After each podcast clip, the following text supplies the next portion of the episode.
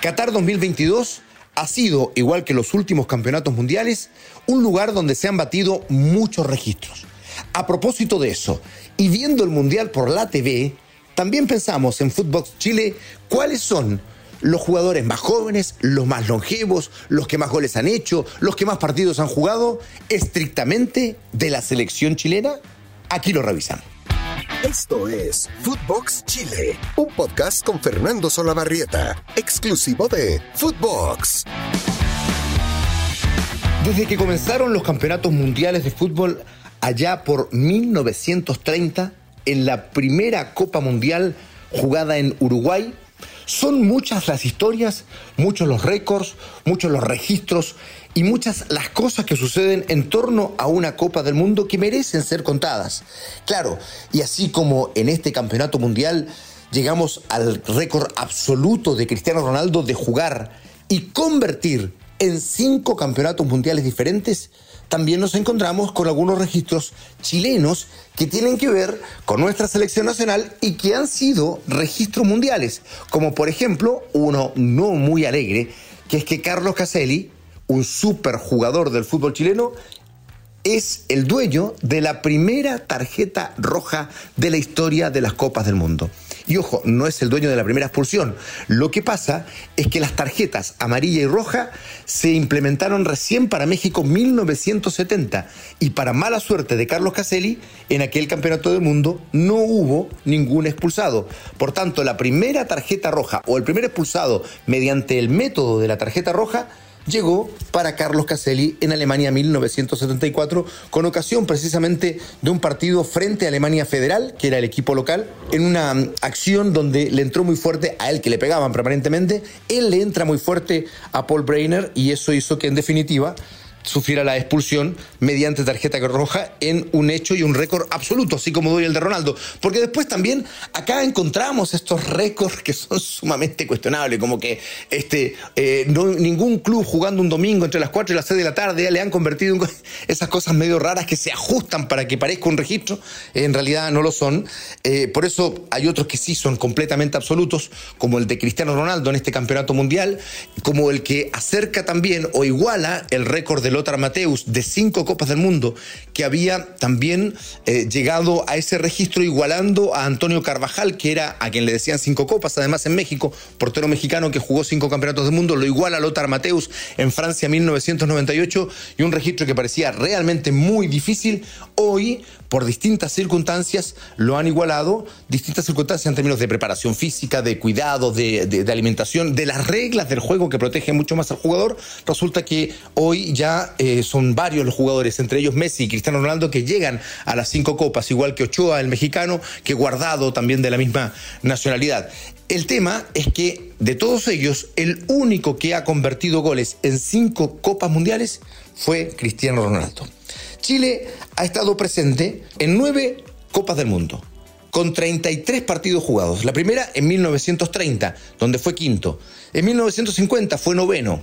En el 62, la mejor actuación de una selección chilena, tercer lugar. En 1966 fue décimo tercero. Ahora, eso sí, eso eran mundiales de 16 equipos. 1974 ocupó el undécimo lugar. De ahí vuelve a clasificar a España 82. Ya eran 24 equipos. Es de hecho el primer mundial donde se juegan, eh, se juega con 24 países. Y allí Chile es vigésimo segundo, una muy mala actuación.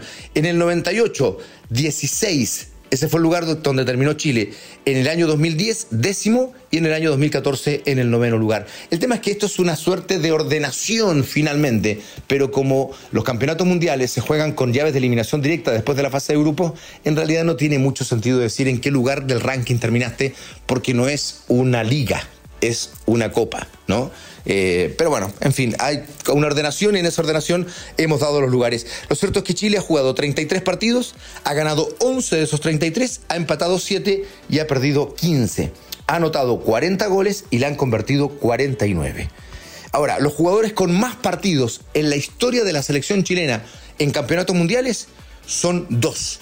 Leonel Sánchez, que hizo 6 en el 62 y 3 en 1966, y Elías Figueroa, que tiene el impactante registro también de 9 partidos jugados, pero en tres Copas del Mundo diferentes. En Inglaterra 66, En Alemania 74 otros tres y los últimos tres en España 1982. Si Elías Figueroa hubiese jugado por un país que clasifica regularmente a los mundiales, como es el caso de México, que tiene una clasificación fácil, bueno, Figueroa habría llegado antes que todos al registro de las cinco copas. Porque él jugó el 66, el 74 y el 82. O sea, le faltaron Argentina 78 y México 70, que lo podrían haber hecho el jugador récord de la historia del mundo por muchos años. Hasta ahora solo lo estarían igualando. Después de la generación dorada aparecen Claudio Bravo, Mauricio Isla, Gonzalo Jara y Alexis Sánchez, todos ellos con ocho partidos jugados en dos Copas del Mundo distintas, en Sudáfrica 2010 y en Brasil 2014. Los jugadores con más goles son dos, y también entra Leonel, para ver la importancia de Leonel Sánchez en el fútbol chileno. Cuatro convertidos en el 62, em, en los nueve partidos jugados entre el 62 y el 66, porque en Inglaterra no hizo goles Leonel. Y Marcelo Salas, que hizo los cuatro en Francia 98 en cuatro partidos jugados. Son los máximos goleadores de la historia de la selección chilena en campeonatos mundiales. Y claro, habla de manera extraordinaria de Leonel Sánchez, entre otros. Los capitanes de Chile en las Copas del Mundo. Bueno, vamos a hacer el recuento. En 1930, Carlos Schneeberger y Guillermo Subiabre, porque Schneeberger fue capitán en dos partidos, Guillermo Subiabre en uno. El 50, Sergio Roberto Livingston. En 1962 el capitán fue Sergio Navarro, pero también Michel Scuti y Jorge Toro salieron de capitanes en algún momento en un partido cada uno. Leonel Sánchez fue el capitán en el 66. En Alemania 74 el capitán fue Chamaco Valdés. En 1982 el capitán fue Elías Figueroa. En Francia 98 Iván Zamorano. Y el único jugador que ha sido capitán en dos campeonatos del mundo distintos ha sido Claudio Bravo, que fue capitán en Sudáfrica 2010 y en Brasil 2014. Seguimos revisando los registros, los récords del fútbol chileno interno, por supuesto, en Copas del Mundo. Aunque hay uno que otro, eh, uno más bien, que es completamente absoluto, ¿no? que es parte de la historia de las Copas Mundiales y fue el que reseñábamos hace un rato largo cuando empezábamos esta conversación hablando de la tarjeta roja de Carlos Caselli, primer jugador expulsado mediante ese expediente en Copas del Mundo. Hablábamos de los capitanes, hablemos de los técnicos. El primer técnico en dirigir un mundial fue el húngaro Jorge Ort, cuando dirigió la selección chilena en 1930. En 1950 lo dirigió Alberto Buccicardi. En 1962, en la fundación del profesionalismo para muchos, la dirigió Fernando Riera, que provenía de la escuela francesa. Escuela francesa donde después se nutrieron otros personajes muy importantes del fútbol chileno como Alberto Fuyú e y Néstor Isela, por ejemplo. Y ahí llegamos a 1966, donde se ubica el único técnico chileno, o el único técnico de la selección nacional que la dirigió en dos mundiales consecutivos además. Hablamos de Luis El Zorro Álamos que se hizo cargo de Chile en Inglaterra 66 y que también la dirigió a la selección en 1974, aunque eh, eh, en rigor él ya era víctima de una enfermedad, estaba bien complicado y gran parte de ese trabajo lo desarrolló junto a Pedro Morales, que fue muy importante en aquel Mundial de 1974, pero donde eh, técnicamente, oficialmente más bien, el director técnico era precisamente el Zorrito Álamos, uno de los grandes técnicos de la historia de Chile, fundador del Ballet Azul, ¿sí? Y también de Colo Colo 73. Él era el técnico de, dos de los equipos más importantes de la historia del fútbol nacional. Saltamos al 82, donde el técnico fue Luis Santibáñez.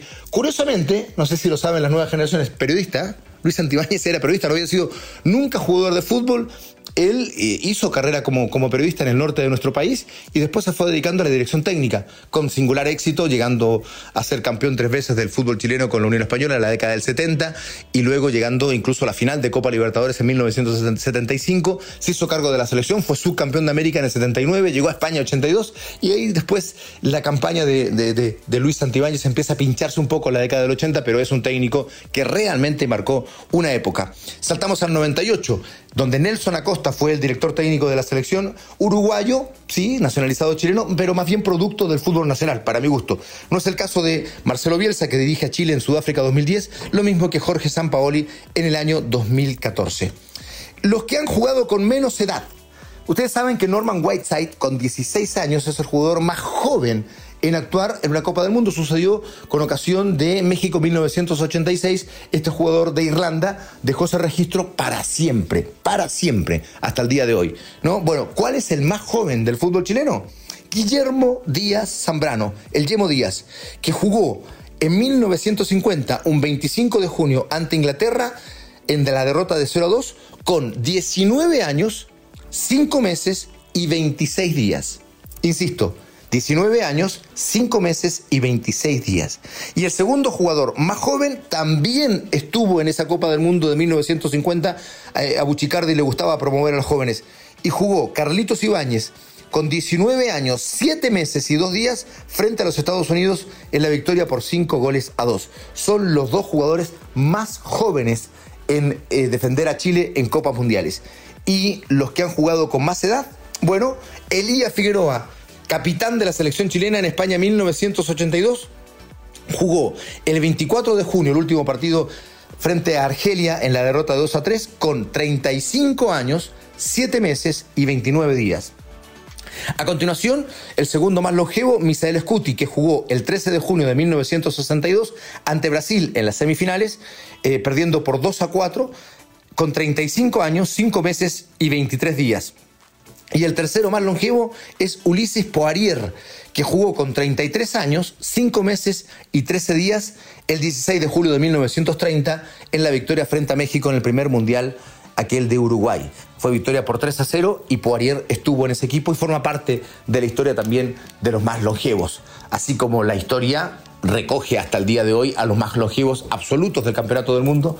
Y está el portero egipcio que rompió el récord con 45 años en Rusia 2018 y el más longevo en anotar, sabemos, es Roger Milla con 42 años eh, y algunos días eh, también rompiendo todos, todos los registros. Pero estos son los nuestros, los más particulares con los que tenemos que conformarnos, ¿no? Porque es un rato, hace un rato que estamos viendo el Mundial por TV, pero estos registros son importantes como para también, ¿no? Hacer homenaje a quienes hicieron historia de la selección chilena, pero más allá de vestir la camiseta roja, haberlo hecho como lo hicieron en campeonatos mundiales. La máxima cita del planeta fútbol.